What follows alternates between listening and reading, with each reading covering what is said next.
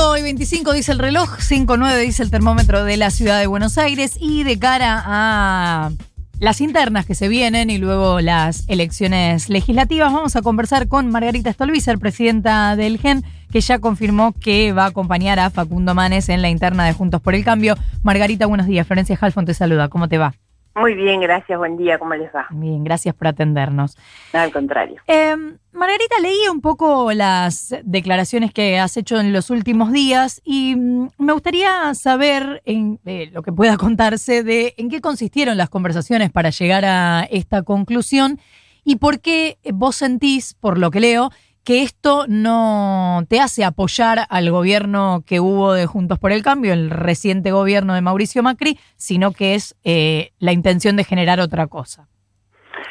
Eh, a ver, lo, lo primero siempre aclaro, no son decisiones personales, ¿eh? porque a veces me preguntan esto, ¿por qué decidiste? ¿Por qué vas? ¿Por qué esto? Y no tomo decisiones personales ni ahora ni nunca. En todos los casos yo presido un partido político, mm, si bien presido un partido político a nivel nacional y las decisiones de la estrategia electoral se toman en las provincias, nosotros hacemos un sistema de asambleas y de reuniones en todos los distritos y secciones electorales y los congresos toman las decisiones. La decisión para nosotros tuvo que ver con un debate que venimos teniendo desde hace mucho tiempo, eh, dos años por lo menos, que tiene que ver con cómo volver a posicionar nuestro partido en un lugar de relevancia política, cómo eh, darle a nuestro partido visibilidad y participación en el debate público de la Argentina. Nosotros somos parte de un colectivo diverso que es la oposición, digamos, el gobierno, tenemos una mirada muy crítica del, actual gobierno, eh, y lo cierto es que no podemos permanecer por afuera de algo que hemos cuestionado siempre, que es el tema de la grieta, digamos, eh, porque eso nos dejaba fuera, nos viene ocurriendo en muchas elecciones y no nos resulta indiferente hoy cuál sea el proyecto de la oposición al 2023. Esa es la decisión que como partido nosotros tenemos para ir explorando la posibilidad de ingresar en la coalición que estamos hoy. La otra discusión o lo que, digamos, precipita un poco nuestra decisión y la define es cuando Facundo Manes acepta la candidatura a liderar la lista en la provincia de Buenos Aires que le propone el radicalismo. Eh, y eso a nosotros nos da un espacio, una puerta de comodidad para ingresar, digamos, en una coalición con la que nosotros tenemos diferencia, pero nos permite, entre otras cosas, discutir contenidos y discutir futuro y no pasado. Eh, yo, obvio que no reniego de eh, un pasado, pero todos saben que he discrepado con esto, como ha discrepado eh, Manes, y también lo que nosotros vemos es que dentro de esa coalición hay como una suerte de renovación o de nueva mirada, digamos, que es la que ha ido ganando una tensión que, tenía Cambiemos, eh, que es la tensión entre sectores más moderados, menos agrietados, si se quiere, y nosotros nos identificamos con esta posición, que hoy no es solamente Manes, en la provincia de Buenos Aires también es Santilli, digamos, es Vidal en la, en la capital, y eso fue lo que nos ha ido eh, definiendo, digamos. Y creo que además es lo que necesita la Argentina. La Argentina necesita poder mirar para adelante. Me parece que lo más importante que puede un, un dirigente político, que puede un gobernante, es garantizar que cuando se vaya va a dejar algo mejor de lo que recibió, pero que no va a estar toda su gestión llorando por la herencia recibida, ¿no?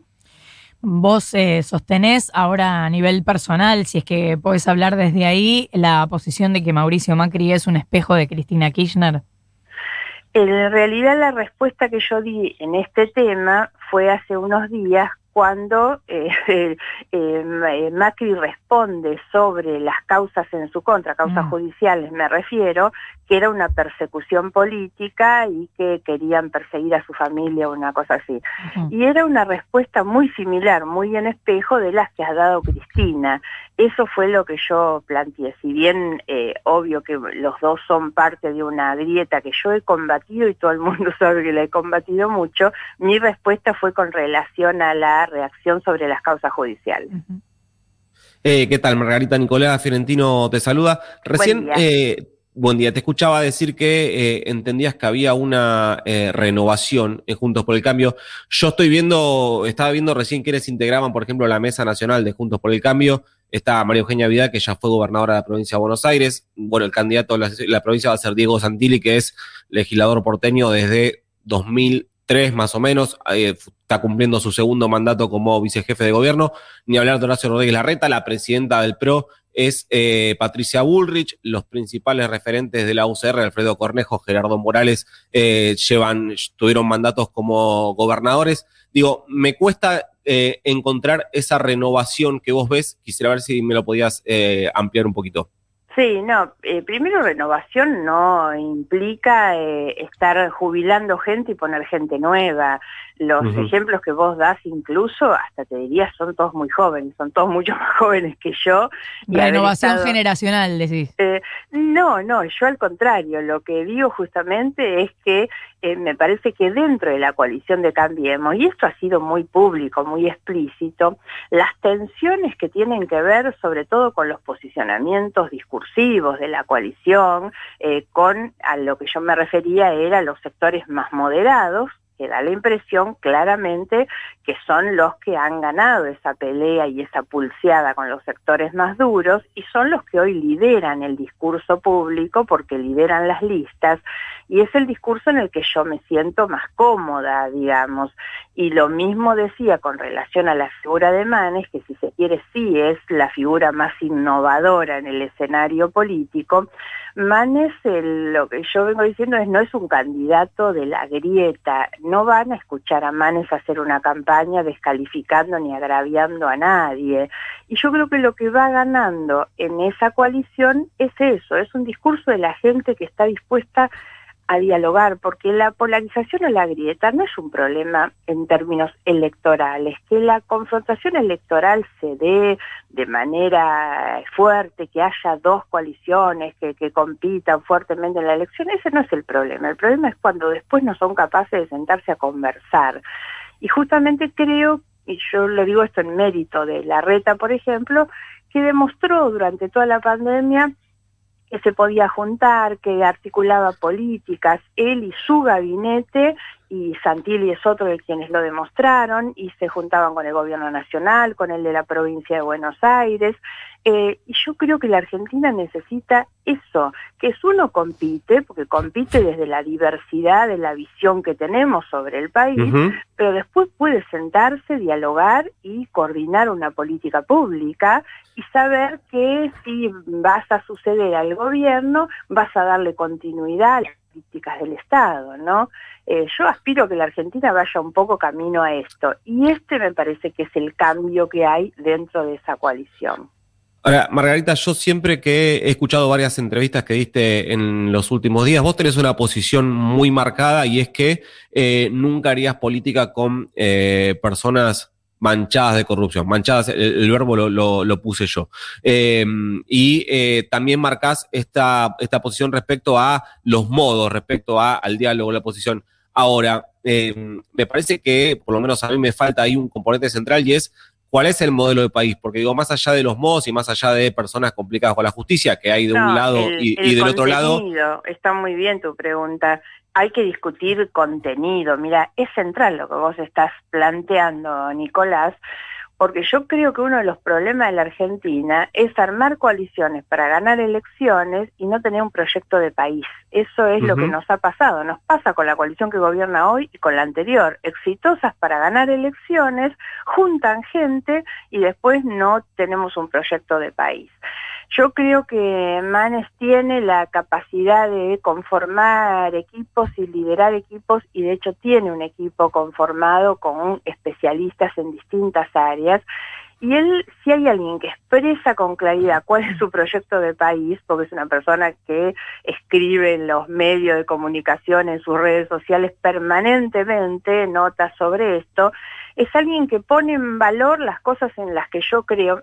Y hay que analizar el gran problema de la Argentina, está discutiendo en estos días, que es nuestra pérdida de condición y de identidad de clase media. Eso tiene que ver con la pérdida del sueño del ascenso social, ¿no? Eh, y Manes expresa esto a través de el papel que le pone de prioridad a la educación y al trabajo, a la inversión en la ciencia. Ese es el proyecto de país que nosotros queremos desarrollar, donde volvamos a soñar que nuestros hijos van a poder ir un poco más lejos que nosotros en realidad, algo que se ha cortado desde hace mucho tiempo y que nosotros tenemos que reconstruir. ¿Cómo se hace para eso? Yo digo desde la perspectiva socialista, socialdemócrata, progresista nuestra, es la igualdad como horizonte. Hola, ¿vos me escuchás? Sí, sí. Sí, yo te estoy escuchando ah, perfecto. Perdón, porque a mí me entraba un, llamado. Entonces, eh, la perspectiva es la igualdad como horizonte. ¿Qué, ¿Qué significa la igualdad como horizonte? Que todas las personas puedan tener las mismas oportunidades, las mismas posibilidades, el éxito, la felicidad. ¿Quién tiene que garantizar esto? El Estado, y nosotros creemos en el papel del Estado. Cuando vos escuches hablar a Manes, vas a escuchar hablar de estas cosas. Y bueno, eso es lo que nosotros intentamos. Es central tener un proyecto de país, no es simplemente ganar una elección. Yo eh, entiendo eso perfecto, lo que pasa es que, y siguiendo con esto que para mí es central y ahí coincidimos, que es la discusión sobre el modelo del país, yo puedo escuchar lo que eh, dice Facundo Manes, pero tengo una experiencia muy, muy reciente de Juntos por el Cambio gobernando con exactamente los mismos actores que están ahora, excepto Facundo Manes. Sí, sí, sí, No, yo lo, entiendo y te imaginas que, eh, si se quiere, son también eh, eh, mis temores. Lo que pasa es que me parece que hay que hay que jugarse en esto. Creo que el temor, la crítica no nos debe paralizar. Lo que hay que hacer es tratar de mejorar. Cuando yo te decía en un comienzo cómo fue nuestra decisión a participar en esto, tuvo que ver con esa discusión. O sea, ¿vamos a estar adentro o afuera de la discusión de país? Bueno, queremos estar adentro. Entonces hay que discutirlo con los actores, digamos, que pueden trabajar para incidir sobre eso. Lo que nosotros vamos a tratar de hacer es ir con nuestra eh, idea, con nuestra identidad, a una coalición que tiene su diversidad, por supuesto, pero hay que ir a ganar esos debates y esas discusiones. Eso es obviamente lo que nosotros hacemos. Yo no te puedo firmar hoy una garantía de que esto se va a lograr. Lo que estoy es ahí para tratar que eso sea de esa manera. Está el antecedente, Margarita, de eh, la UCR de justamente para participar, para sumarse al, debate público de firmar la alianza conjunto por el cambio y seis años después todavía sigue eh, levantando la mano pidiendo un lugar que hasta ahora no le dieron. Bueno, y esa, ahí tenés, esa es otra de las cuestiones que nosotros hemos eh, evaluado. Primero que Manes no es simplemente un personajote, digamos, que eh, promueve una, eh, digamos, una instancia personalista. No, la verdad es que el hombre se eh, institucionalizó dentro del radicalismo y me parece que esto ayuda a que el radicalismo tenga nuevos liderazgos y pueda posicionarse de otra manera.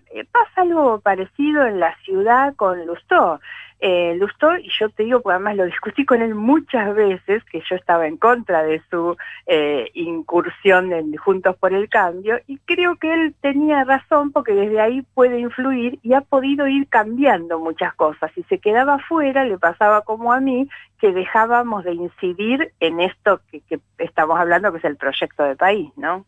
Al final la grieta termina absorbiendo a todo, Margarita. Yo sé que vos combatís eso, pero eh, al final gana esa disputa de, de espacios un poco más enfrentados. Sí, Florencia, yo reconozco y siento que es así, que la grieta nos ganó, que la grieta nos ganó, que toda la pelea que dimos durante muchos años y varias elecciones es una pelea que perdí, lo, reconozco esto, y tiene que ver con una sociedad que está muy agrietada, pero también creo que la gente va buscando esto, porque cuando vos conversás en la calle, la verdad es que nadie quiere la grieta, la gente quiere otra cosa, creo que es muy importante y esta es una gran frustración que las personas tienen, que es ver que su agenda de preocupaciones va por un lado y la agenda de la política va por otra, y entonces el objetivo es ver si recuperamos nuestra vocación de trabajar en esa agenda ciudadana, ¿no? Eh, pero lo cierto es que la gente que en la conversación de todos los días te dice que, que, no quiere la grieta, que te muestra la desconformidad y la baja credibilidad en la política, ¿eh? porque este es otro dato.